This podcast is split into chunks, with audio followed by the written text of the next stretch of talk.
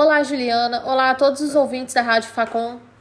Em janeiro, a cidade deixou o programa estadual Minas Consciente e a prefeitura criou o Juiz de Fora pela Vida. No último sábado, dia 20, foi publicado o decreto municipal 14334 que permite o funcionamento de parques zoológicos, jardins botânicos, reservas ecológicas e outros espaços recreativos que sejam públicos.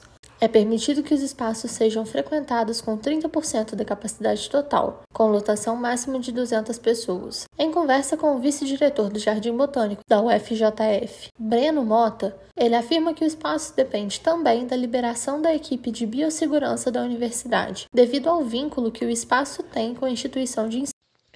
Até agora, só as atividades que são consideradas essenciais e estão ligadas ao combate da pandemia do Covid-19 que estão sendo realizadas presencialmente na UFJF. O foco do Jardim Botânico é de educação ambiental e de pesquisa e extensão. E mesmo que nós estejamos fechados para visitação do público, estamos realizando atividades administrativas, como os avanços na implantação de um viveiro de mudas. Então, dependemos de uma posição da universidade sobre essa possibilidade de abertura. E mesmo assim, ainda é necessária uma avaliação, e não temos previsão de liberar o espaço para atividades em grupo ou até mesmo os ensaios fotográficos que eram realizados exclusivamente nas segundas, antes da pandemia.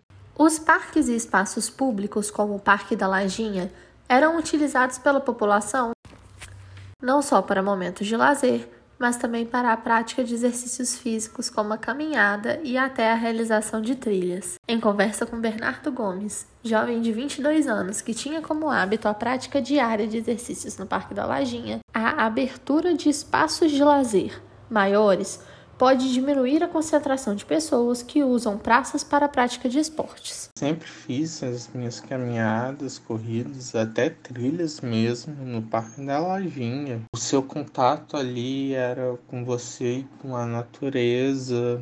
E agora se perde o espaço e onde é disponível se tem aglomerações, o que é um risco muito grande para a gente que é, é até mesmo como lazer, uma distração para aguentar essa pandemia. E Apesar da publicação ter sido feita no sábado, ainda não existe prazo para o retorno do funcionamento dos parques.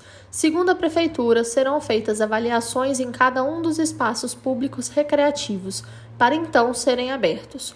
O horário de funcionamento autorizado pela norma em vigor é de terça-feira a sábado, de 8 da manhã às 2 da tarde. Vitória Sampaio para o repórter Facom.